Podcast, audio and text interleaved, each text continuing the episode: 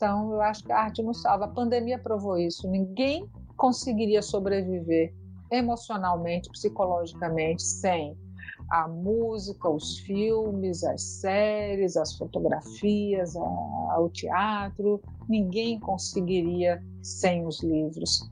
Então, ela nos salva assim, e ela nos salva porque ela nos torna mais importantes do que a nossa miserável pequena existência como indivíduos.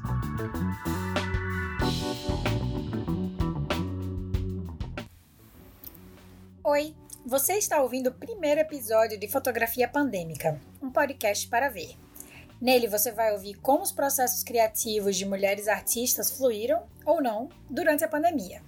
De quebra, a gente ainda conversa sobre maternidade e seus atravessamentos.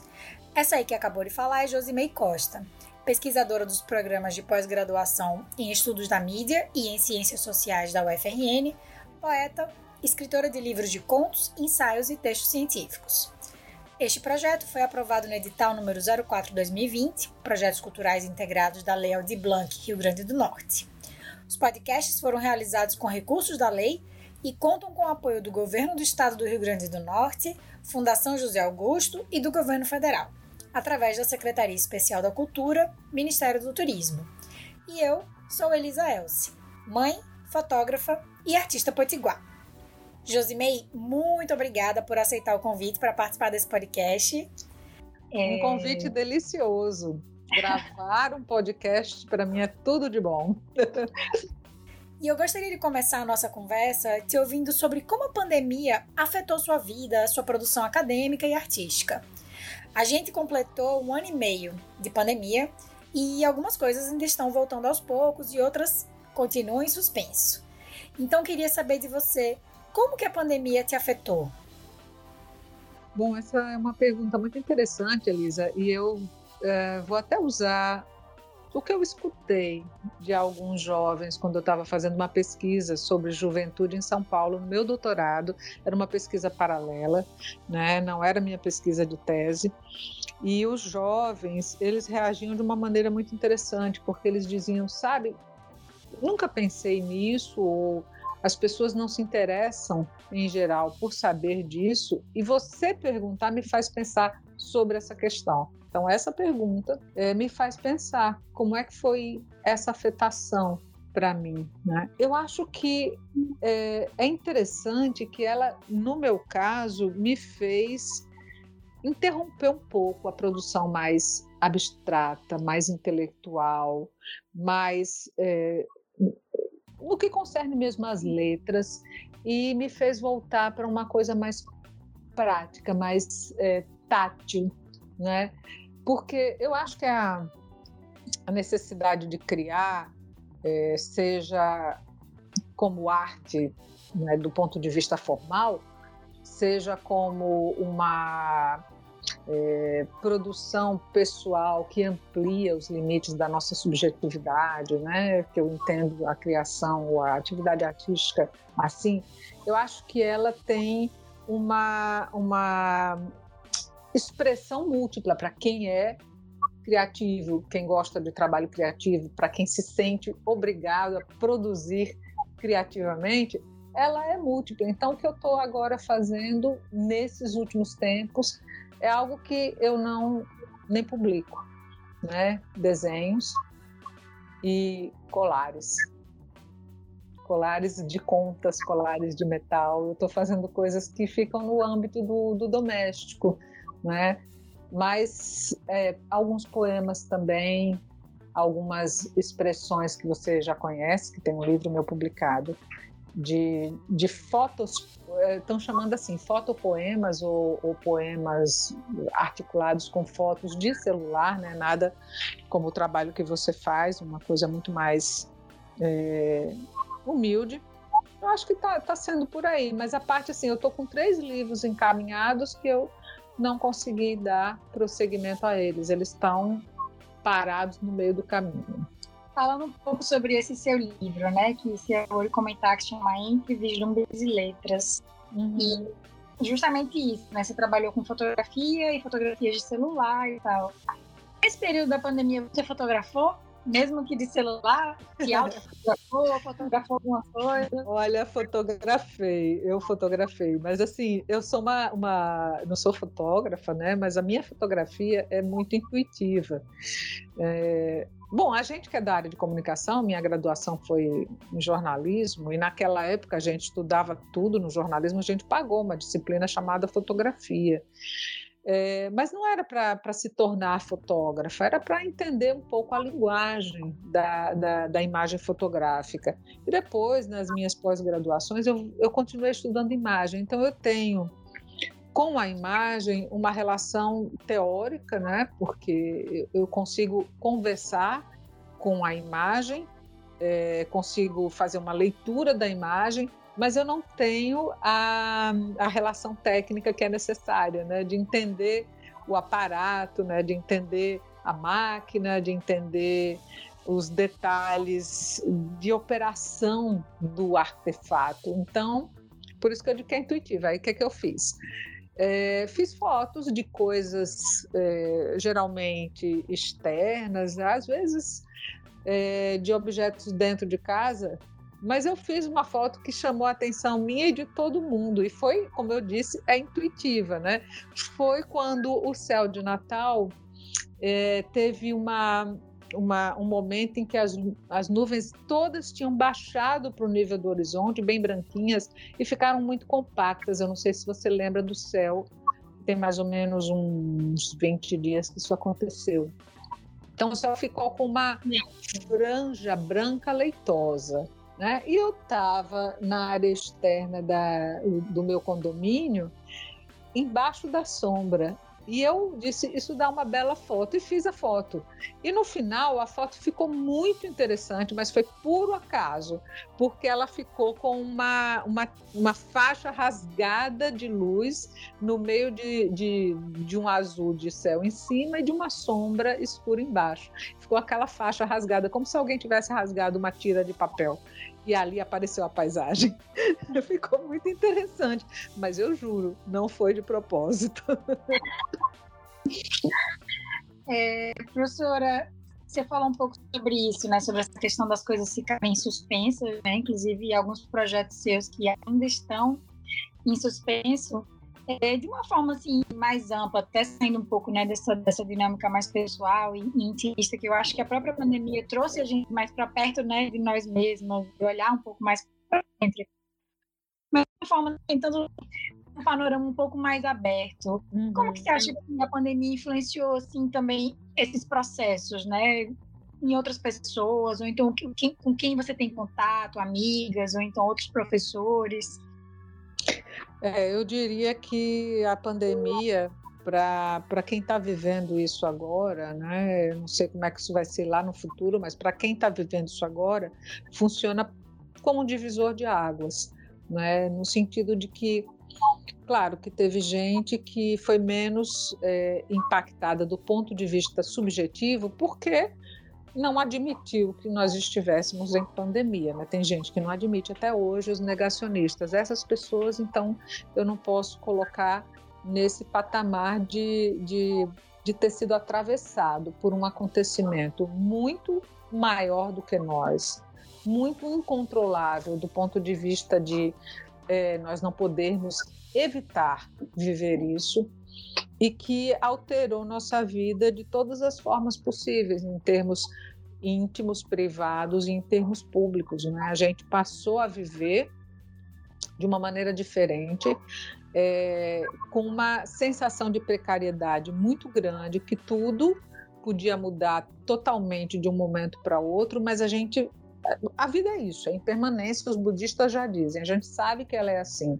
Só que a gente esquece e a pandemia não nos deixou esquecer em momento nenhum essa precariedade, essa é, possibilidade de que tudo fique outro e de um momento para outro que as coisas se rompessem, né? Então a gente ficou muito consciente disso. Eu acho que as pessoas ficaram muito impactadas por isso, porque isso muda o modo como você encara a vida, como você encara as relações, as pessoas, como você encara a natureza, né? Então a gente ficou muito consciente da nossa relação com o planeta. Não sei se isso vai resultar em mudanças de atitude, mas que a gente teve uma tomada de consciência de golpe sobre todas essas questões a gente teve. Então, eu acho que isso, isso se reflete numa, digamos assim, é, uma interiorização desse mundo que nos rodeia de um jeito é, abrupto. Ninguém fica diferente, ninguém fica igual depois que isso acontece, eu acho. E você se sente atravessada por esses acontecimentos? O que você diria que mudou? eu me sinto completamente atravessada. Vou dizer o que, que eu acho que muda, né? É, como eu cumpri, ainda cumpro um certo distanciamento social, né? No início foi um isolamento mesmo, agora é mais distanciamento. Então eu não viajei durante todo esse período e eu sempre viajei muito. Eu convivi menos com a minha família, eu convivi muito com meu filho, com quem eu estou morando, né? E as pessoas uh, das minhas relações em geral, eu tive um certo uma certa arrumação, rearrumação, rearranjo dessas relações. Pessoas que eram é, do meu cotidiano passaram ou porque não sabiam lidar com as tecnologias para fazer conversas, né, elas passaram a, a, a, compor menos minhas relações cotidianas. E algumas pessoas que eram mais distantes, né, já que todos estavam distantes, elas acabaram sendo mais próximas, porque a gente podia falar pelas plataformas né, de, de conversação. Então, eu acho que isso mudou, mudou o jeito como eu me relaciono com as pessoas e também assim deu uma enxugada, né? Quem é que é realmente importante para mim? Quem é que realmente eu quero na minha vida? Eu descobri que essas pessoas que são realmente importantes, elas estão comigo hoje e as outras uh, não é que não fazem falta, né? Mas eu posso viver sem tantos contatos. É, e, essas, e a sua relação assim com o corpo, tanto a sua como de outras pessoas, você acha que essa nossa relação com os nossos corpos vai mudar depois dessa pandemia? Assim, né? Quando as coisas estiverem mais normais ou quando os relacionamentos puderem ser mais presenciais também, né? Eu acho que quase todo mundo está nessa fase de sair um pouco desse isolamento para tentar uhum. um pouco esse distanciamento. É. E você eu estuda queria, muito, né? É, eu queria dizer que isso ia mudar muito. Eu queria dizer que isso ia mudar muito, que as pessoas iam ficar mais saudáveis porque estão cozinhando mais para si mesmas, porque descobriram que podem viver mais dentro dos seus lares e em relações mais íntimas, mas eu eu não sei se isso vai ser muito geral, sabe? Porque eu acho que para isso acontecer, você precisa pegar esse momento de ruptura, que com certeza mudou as pessoas em muitos aspectos, mas é, para que mudasse um, um aspecto mais profundo e até com impacto corporal, né? Porque a gente pensa que impacta no corpo é porque está a flor da pele, não, o que impacta no corpo está lá dentro profundamente, né? Então, para que houvesse essa é, alteração mais profunda, você precisa pegar isso que aconteceu e elaborar de alguma forma, né? Tanto entender como pensar o que poderia ter sido, o que era, o que é e o que pode ser, né? um devir para você do ponto de vista filosófico, o que que realmente te compõe, o que que te altera, para que serve, né? E, e, como você pode lidar com isso em nível mais subjetivo, você precisa elaborar, né? Para que isso possa aparecer no seu corpo. Eu sei que comigo isso está acontecendo, né? Isso está acontecendo de um, de um, eu nem sei dizer toda a extensão do que está acontecendo, mas eu estou tentando elaborar tudo. Mas eu percebo, por exemplo, uma coisa que eu incorporei à minha rotina e não vou mais querer mudar é que eu estou fazendo meditação diariamente. Né? E uh, sei que tem até brincadeiras e piadas sobre ah, meditar na pandemia. Não, mas isso para mim fez diferença, que era uma coisa que eu perseguia há muito tempo e eu não conseguia fazer antes. Então agora eu consigo meditar. E eu estou vendo que meditar é um momento comigo mesma. É, é mais um momento comigo mesmo e mais intenso. Mas isso é, é, exigiu de mim um, um, pensar: o que, que eu quero com a meditação? Por que, que eu vou fazer meditação? Por que, que agora eu posso e antes eu não podia? Né? Então, é, digamos que os corpos é, que reflitam qualquer mudança na pandemia são os corpos pensantes são os corpos de pessoas que, mesmo que não seja um pensamento racional, mas que se dedicam a uma relação mais é, senciente com seus próprios corpos. Senciente no sentido de, de auto é, realização, auto simbolização, auto elaboração, autoanálise, propriocepção, né? no sentido de que você é um corpo, mas seu corpo não é só matéria, não é só carne, né? Seu corpo tem uma ânima, tem uma alma. E eu não estou falando no sentido religioso, estou falando no sentido de uma uh, transcendência dos seus próprios limites, como um indivíduo mesmo, né? ou na direção da sociedade ou na direção do cosmos, na direção de uma vinculação que a gente tem com tudo que é natural, com tudo que é em torno da gente mesmo. Acho que essa questão do corpo, ela passa por, assim, muito do que você tem falado, do que você falou, né? De nosso corpo, que ele está sempre em constante mutação. E, e eu, eu acredito muito nisso que você falou, de que eu acho que as coisas não vão mudar como a gente esperava que mudassem. Né? porque parece que assim a pandemia meio que está acabando, mas ainda assim a gente não vê essas profundas mudanças nas pessoas, né? não, não, está todo mundo louco para voltar uh, ah, para ser como era, né? Antes. Voltar como todo, era. Não, tem, tem uma, uma parcela que, que percebeu o que, o que aconteceu com a gente enquanto, como espécie, né? que percebeu o que a gente está fazendo com o planeta, que percebeu o que a gente está fazendo com a gente mesmo. Como que você vê a fotografia feita né, na contemporaneidade nesse período de pandemia, pelo menos eu tenho visto, não sei qual foi a sua sensação, eu tenho visto muitos hum. artistas trabalhando com esse dentro de casa, porque eu acho que foi o que restou, né, assim. Foi o que restou. Voltar para né, o íntimo, para o que está privado. Então, queria que você falasse um pouco sobre isso. O que, que você acha? Você acha que esse, esse movimento aconteceu mesmo? Você acha que a fotografia é mesmo esse, né, esse atravessamento que, que ocorre na gente, nos corpos, no, nosso, no que a gente entende como fotografia? A minha, a minha abordagem, né, melhor dizendo, sobre a fotografia é uma abordagem que tem uma natureza mais social e antropológica. É? A, questão artística ela me toca e ela me, me motiva muito mais como é, pessoa do que como estudiosa. Eu não estudo, aí é, é, a sua área de estudo, né? Fotografia como arte é a sua, mas eu estudo a imagem e por que eu estudo a imagem? Desse ponto de vista antropológico, semiótico até, filosófico, é, entra a fotografia nesse campo de estudos, né?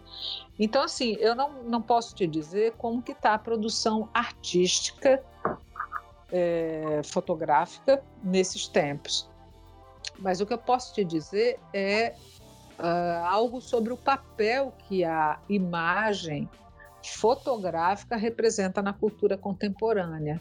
Né? E aí eu estou falando de tudo, inclusive da fotografia artística, né? que ela vai estar tá, é, ocupando um espaço muito, muito especial e ainda mais sendo uma fotografia, como você fala, é, de experimentação, essa que atravessa e é atravessada por diversas linguagens. Né? Mas o, o, o Estatuto da Imagem na sociedade contemporânea, eu acho que é uma reflexão que eu vou fazer com você agora, não tinha pensado nisso previamente, então é uma coisa que vamos começar a elaborar a partir de agora. Né? Então, eu fico imaginando que a fotografia, com essa é, popularização e, inclusive, banalização dos artefatos que podem fotografar, né? a fotografia ela vai ocupando dois espaços, né, se eu quiser resumir. Um espaço é aquele em que ela não não diz muita coisa. Não diz muita coisa porque ela se confunde com a polifonia de imagens que a sociedade contemporânea apresenta para nós. Né? É, é tudo imagem e nada é imagem. No final das contas, é aquela história: quando tudo, quando uma coisa é tudo, ela acaba não sendo nada, porque ela não se distingue, ela não se opõe. Né? Então, isso também é a discussão sobre uh, simulacros que o Baudrillard faz, né? a discussão sobre a imagem que não tem um correspondente físico, né, que não tem referente, né, e aí você vai ter a imagem sintética nessa nesse patamar, que é a imagem cotidiana, é a imagem que você faz o tempo inteiro, descarta e não sabe o que faz com aquele monte de imagens que você produz tanto, qualquer celular tem milhares de imagens.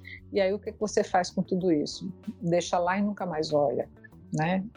E fica olhando as imagens que os outros produzem também. Ah, e ao mesmo tempo você acaba sendo um pouco expert na produção de imagens, porque os aparelhos também ajudam. Tem um amigo que é fotógrafo e ele diz que, todo mundo agora faz imagem com o horizonte certinho, não é mais torto, porque o aparelho vai corrigindo para você, e depois os filtros, e depois os recursos de edição super fáceis. Aí você tem um outro lado, a outra ponta, né, que é a imagem é, artística ou a imagem da experimentação ou a imagem dos atravessamentos, para que ela se distinga desse fundo tão é, poluído de imagens, ela precisa ser algo mais do que a imagem mesmo, né? Eu estou imaginando que ela tem que ser algo que te, é, te, te, saca, te, te, te tira desse fundo cotidiano indistinguível de um monte de imagens, de um monte de não imagens que a gente tem que lidar. Então, talvez essa fotografia que se produz hoje na pandemia, né, e que se refere a um momento tão grave que a humanidade está vivendo, eles, ela seja essa fotografia que nos tira desse adormecimento, dessa anestesia pelo excesso de imagens, né? Pela iconofagia que diz o Norval Baitelo, a gente come, a gente devora e a gente é devorado por essas imagens, não sabendo mais se a gente é algo além de uma pura imagem e a gente é. Como que foi a sua experiência de maternidade, né, dessa maternagem, não sei qual é a palavra que a gente usaria aqui nesse período de pandemia? A relação, a relação com os seus filhos nesse período de pandemia? Bom, como só tem um filho que mora comigo, ele é adulto, mas ele mora comigo, né, o Eric, e, e com ele eu tenho uma relação especial porque o Eric ele tem, digamos assim, uma tendência ao isolamento social, é uma tendência dele. Então a minha relação com ele foi no sentido de tirar ele desse isolamento como no meio de uma pandemia que nos isola, né?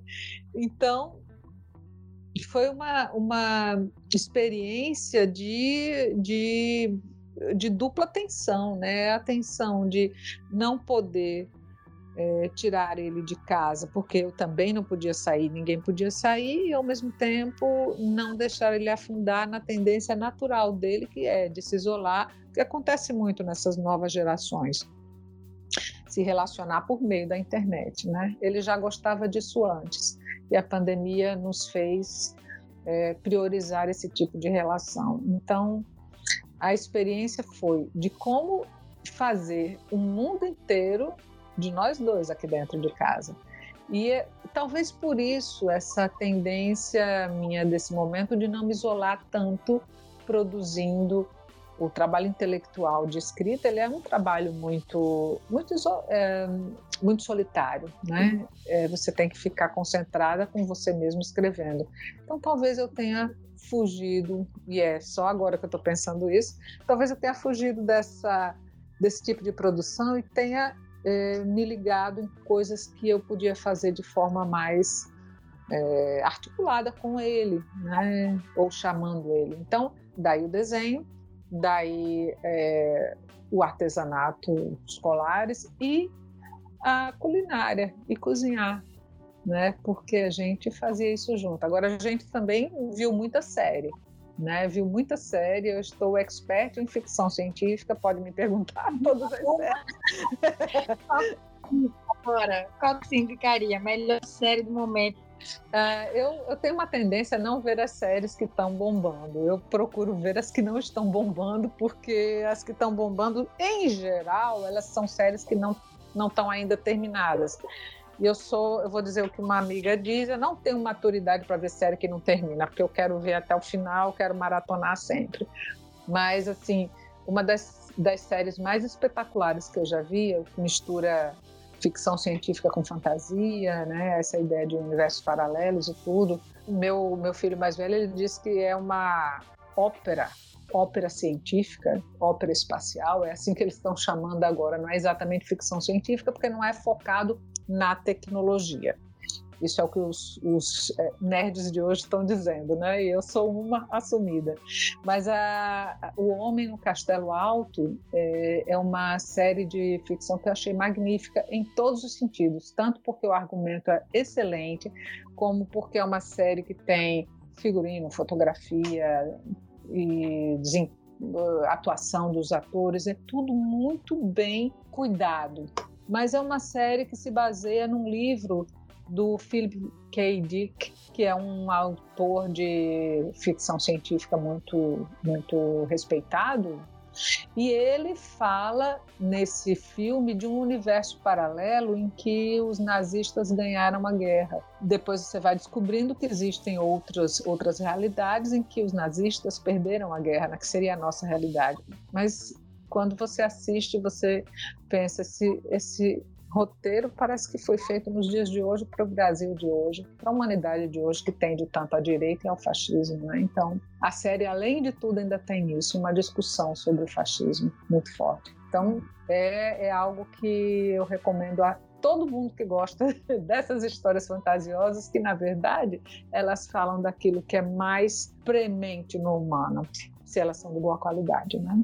A pandemia influenciou a sua forma de fazer coisas no sentido de se você fazia de, uma, de um formato e agora com a pandemia, com essa nova estrutura, né, talvez familiar e uhum. social, se isso lhe você já falou um pouco sobre essa questão da produção que ficou um pouco de lado e tal, mas no dia a dia, né, você acrescentou a meditação, outras coisas mudaram, né, a sua forma de fazer ou a sua forma de pensar certas coisas.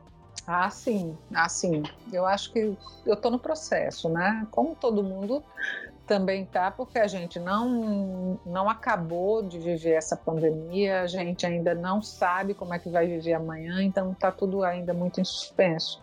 Então eu estou no processo, mas várias coisas mudaram e eu acho que mudaram de forma muito muito séria para mim, né? Não é, não é uma coisa boba, não.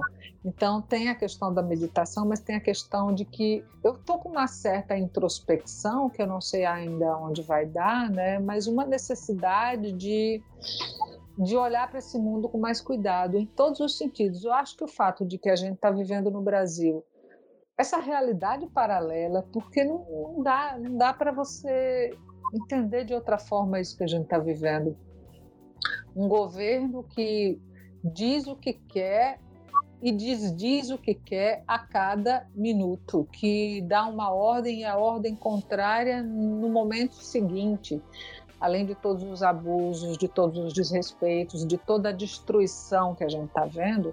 E você está vendo que as pessoas estão, não sei, eu não sei se o termo é aceitando, mas no mínimo convivendo com isso de uma forma que eu não, não imaginava que seria possível né, conviver com absurdos e atrocidades dessa maneira. Então, eu estou observando.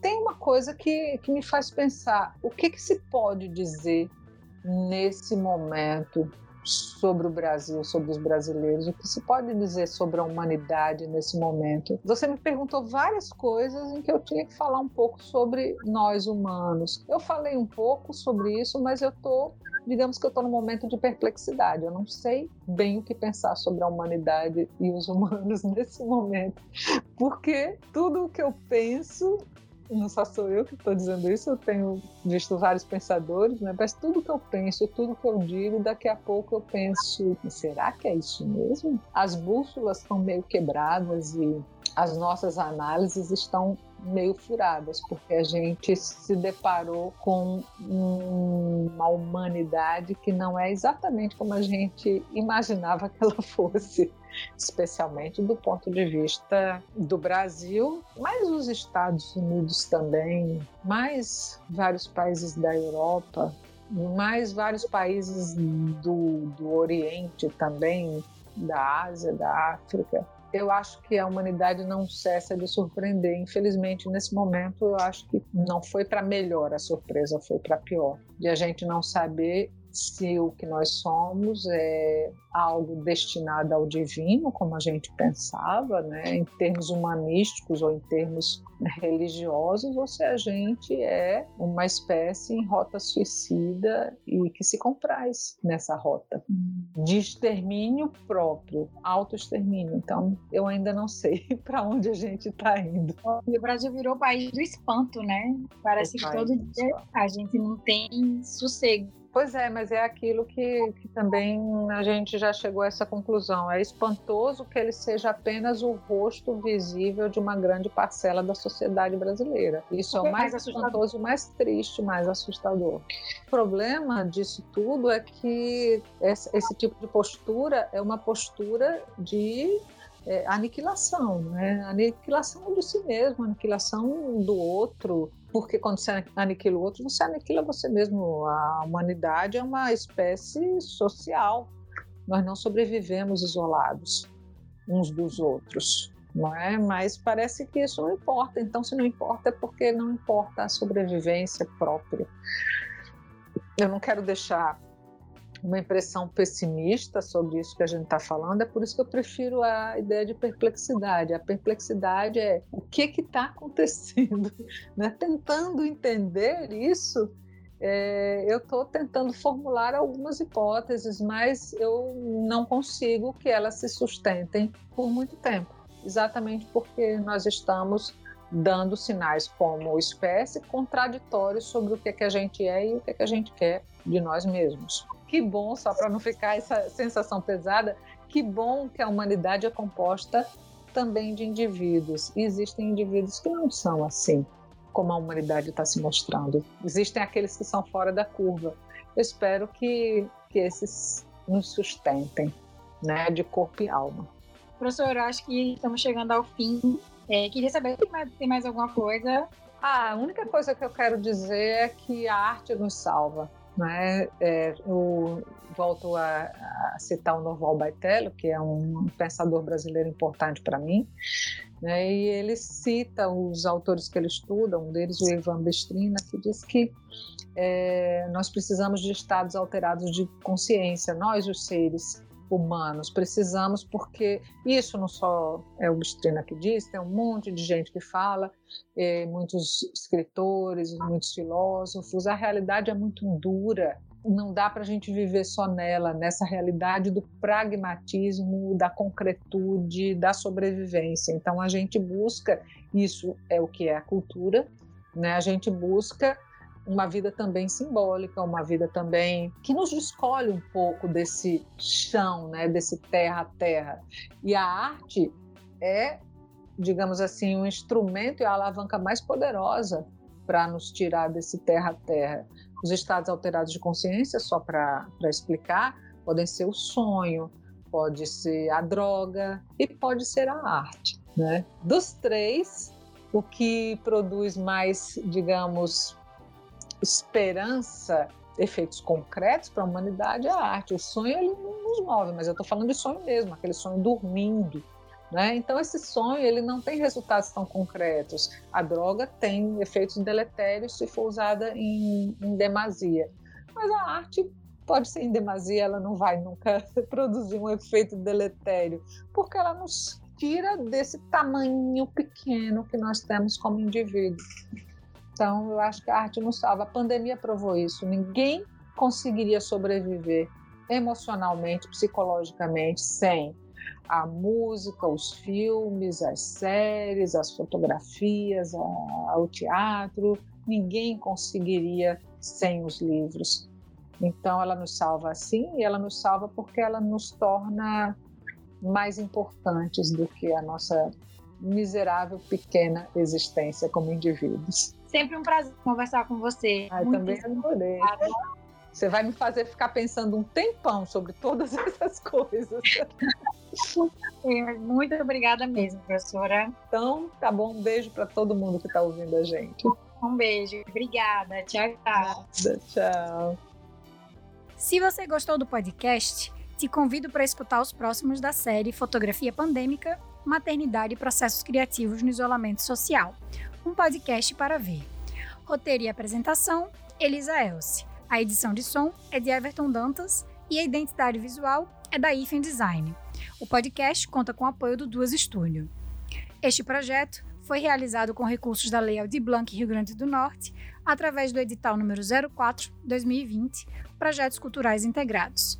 Conta com o apoio do Governo do Estado do Rio Grande do Norte, Fundação José Augusto e do Governo Federal, através da Secretaria Especial da Cultura, Ministério do Turismo.